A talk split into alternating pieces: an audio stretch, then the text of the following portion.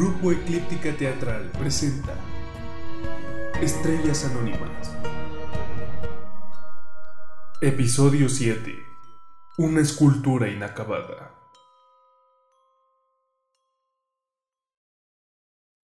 8 de diciembre. Sara de Angelis. 3.34 am. Casa de Sara.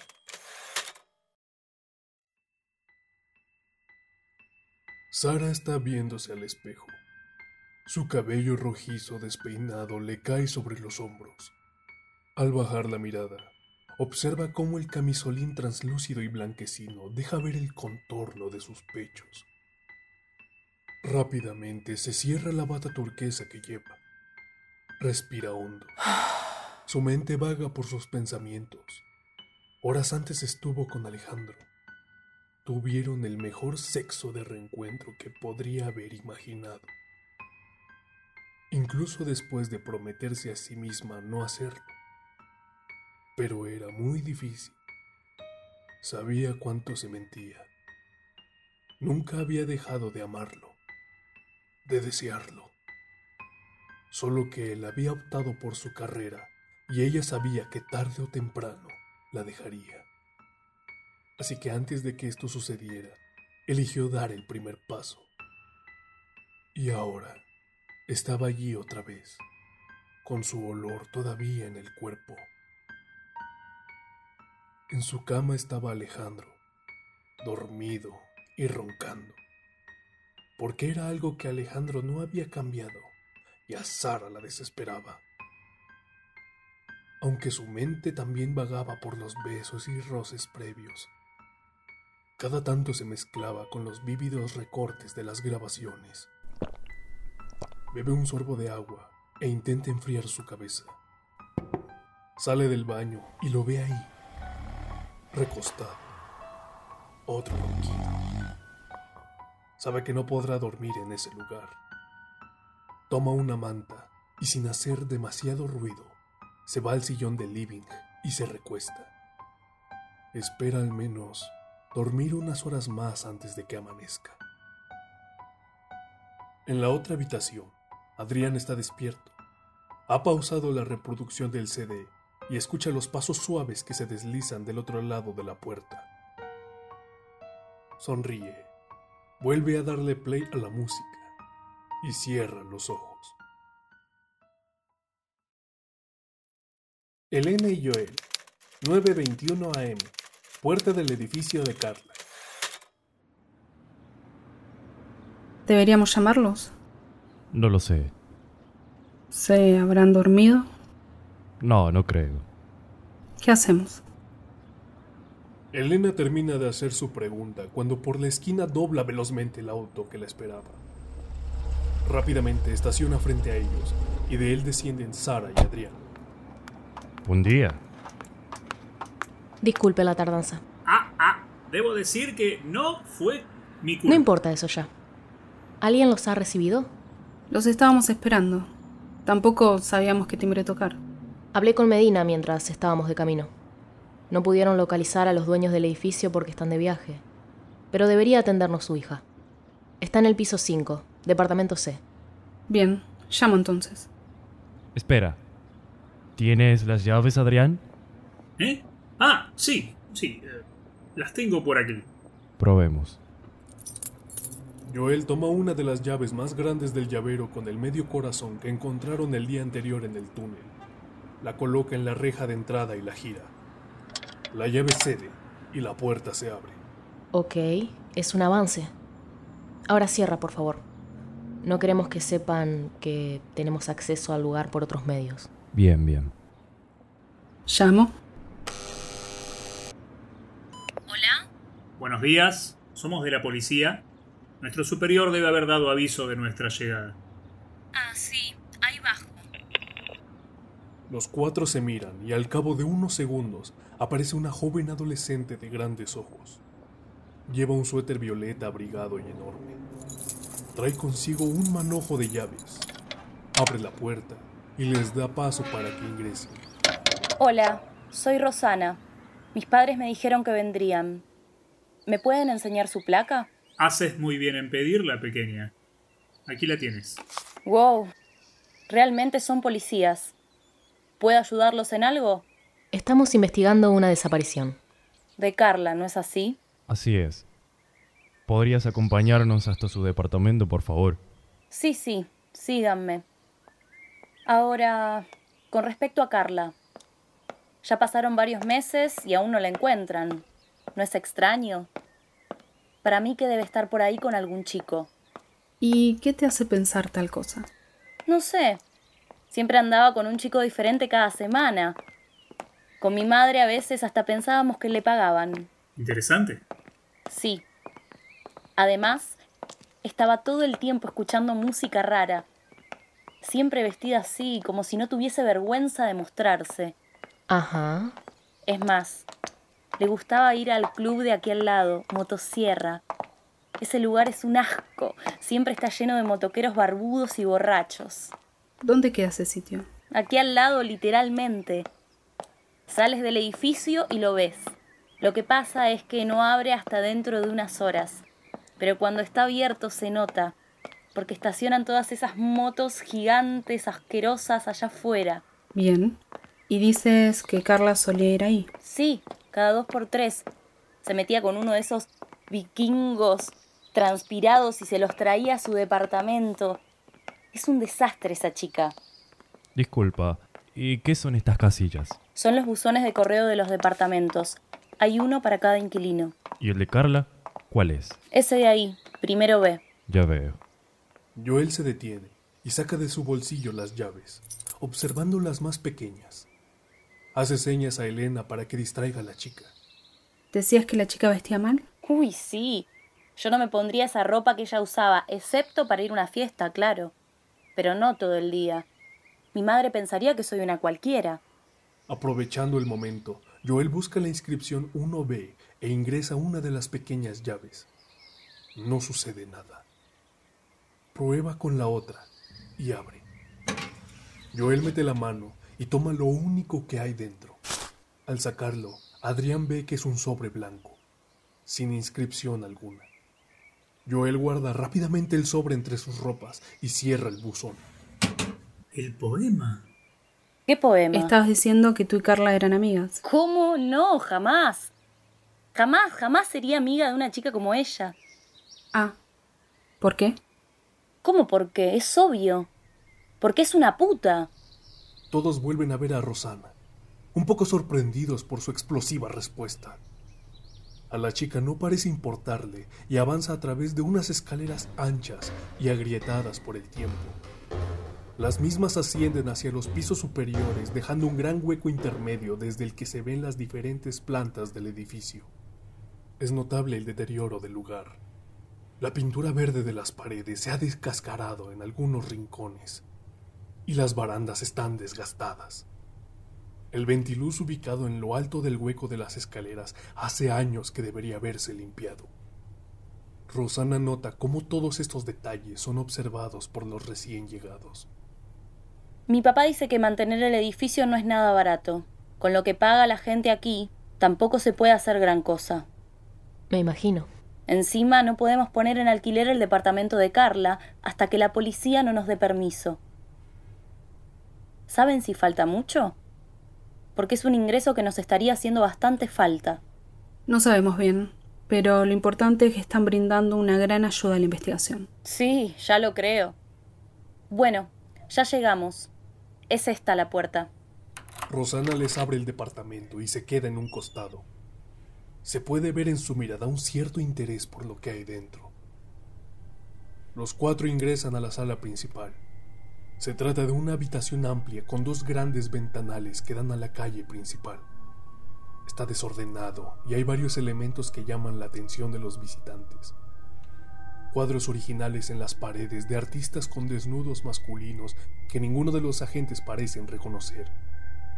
Una mesa circular en la cual encima hay un cenicero de colores repleto de colillas varias carpetas apoyadas en la pared que contienen esbozos a lápiz y algunos libros y revistas de arte y diseño. Antes de comenzar a desplazarse, Joel prueba la segunda llave grande en la puerta de ingreso y termina de confirmar que aquel llavero encontrado pertenecía a Carla. Elena saca las bolsas de plástico que se utilizan para guardar evidencia de su mochila y se coloca los guantes. Pero si es la casa de un artista. Con razón nadie la entiende. Un artista adicto al tabaco. ¿Rubios? Sí, pero también están los que fumo yo. ¿Dos marcas? Es raro en un fumador. Pero si tenemos en cuenta de que Carla parece no haber abandonado algunas actitudes de la adolescencia, y existe la posibilidad de que variara el consumo de acuerdo a su estado de ánimo. O puede que los compartiera con alguien más. Miren, las colillas rubias están marcadas con lápiz labial y las de la otra marca no. Detalle. Sara ha avanzado por el lado contrario de la habitación y se encuentra observando en detalle el resto de los objetos que contiene. Un torno para arcilla y varias estanterías forradas de papel de periódico sobre las que reposan algunas esculturas.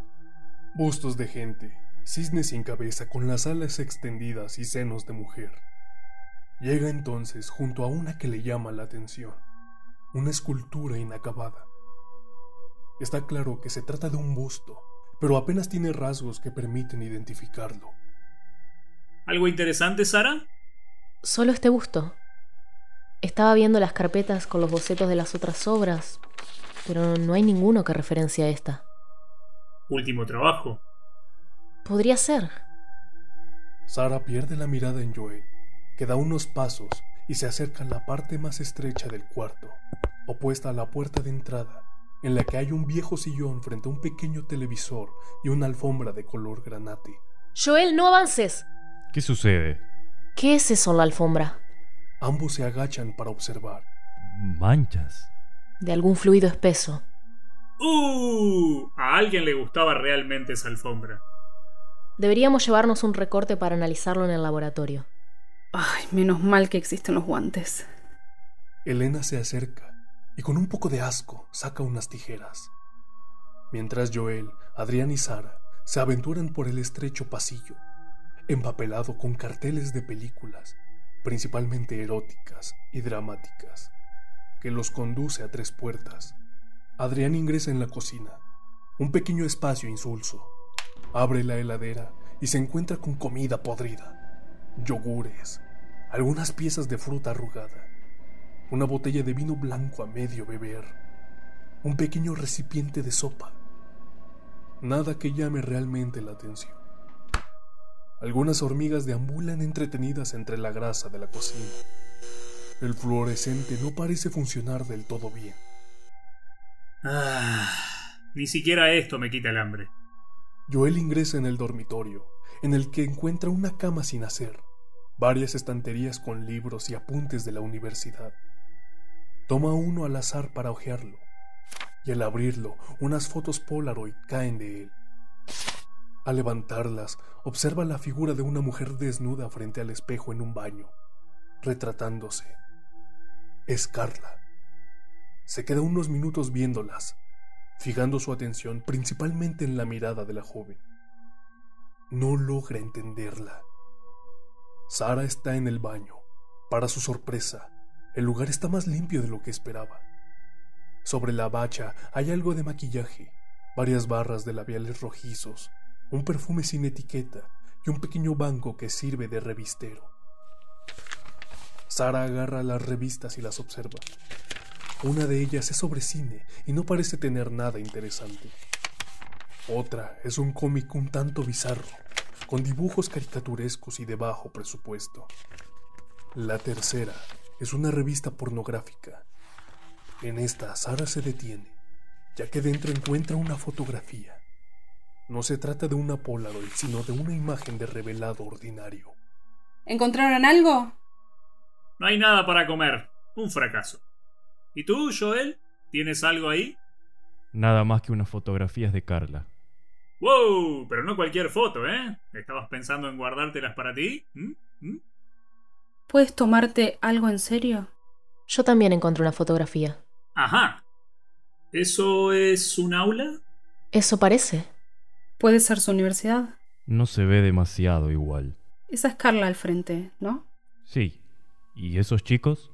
Quizás la chica que nos hizo pasar hace un momento estaba en lo cierto y Carla tenía varios amoríos. Y a jugar por esta revista, le gustaba el sexo duro. De todas formas, no deja de ser una chica joven que estudiaba. ¿Y ese comentario? Los cuadros, las fotos, las esculturas. Está claro que Carla era una chica profundamente conectada con el arte. En efecto, usaba su cuerpo en su producción, y lo que hacía con él, quizás, podría resultar inspirador para ella. Inspirador. Creo que después de esas palabras es un buen momento para leer el poema, ¿no? ¿Me lo pasás, Joel? Un grito estremecedor corta la calma del interior en el que se encuentran los cuatro agentes. Se miran rápidamente y corren fuera. ¡Rosana! Se acercan al hueco de las escaleras y en el piso de arriba pueden ver a la joven que los había recibido anteriormente, agonizando. Borbotones de sangre emanan de una herida horrible en su pecho, derramándose por la baranda. Tiene el rostro desencajado por el pánico.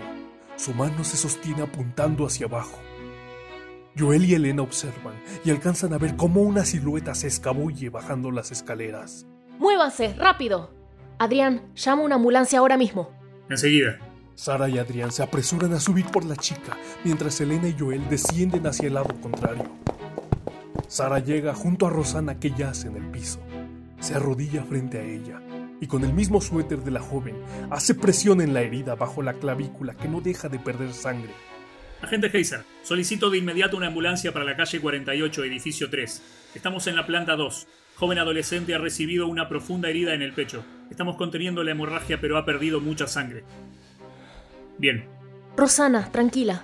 Salió, salió de las sombras. El cuchillo. El cuchillo. Tranquila. No intentes hablar. Calma.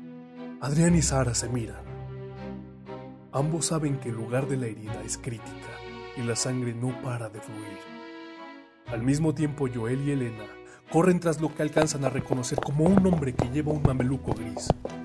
Ambos sacan sus armas y apuntan, pero el paso es firme y huye con rapidez. ¡Ey! ¡Alto! Para sorpresa de los dos, el hombre se detiene a varios metros de ellos.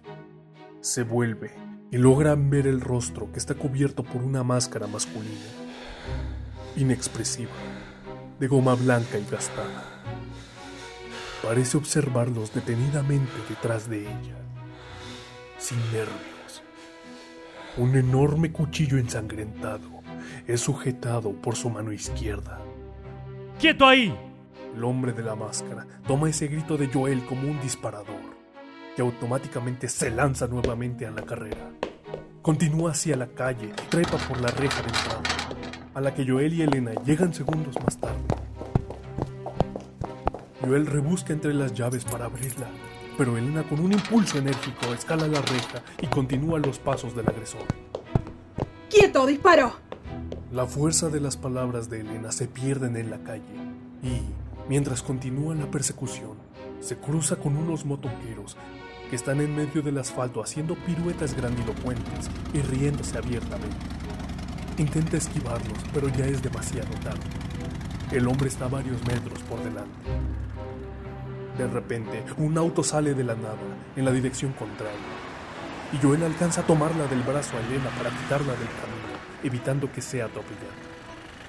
Los motoqueros también son sorprendidos por este conductor enloquecido, y uno de ellos cae al suelo al intentar esquivarlo. El auto frena sobre la esquina, y el hombre de la máscara sube velozmente.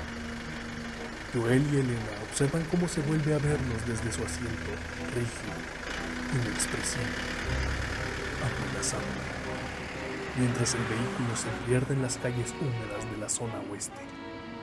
¿Estás bien? ¿Qué carajo fue eso? Mientras ambos recuperan el aire, una ambulancia aparece en la puerta del edificio. El débil sol del mediodía se asoma entre las nubes.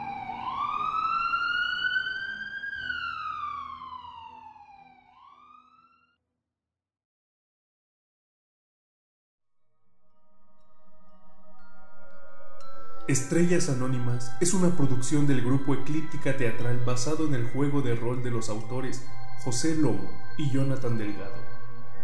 Editorial No Solo Rol. Adaptación y dirección por Luna Saavedra Andreotti. Diseño de portada Julieta Bataos. Composición musical original de Christian Jones. Prensa y difusión a cargo de Brenda Jerichao. El elenco está compuesto por Narrador Ángel Aniel Mota. Sara Ciano Valdunciel. Adrián Maximiliano Marvel Bonín. Joel Martín Lazo. Elena Salomé Espíndola. Rosana Florencia Mazzone.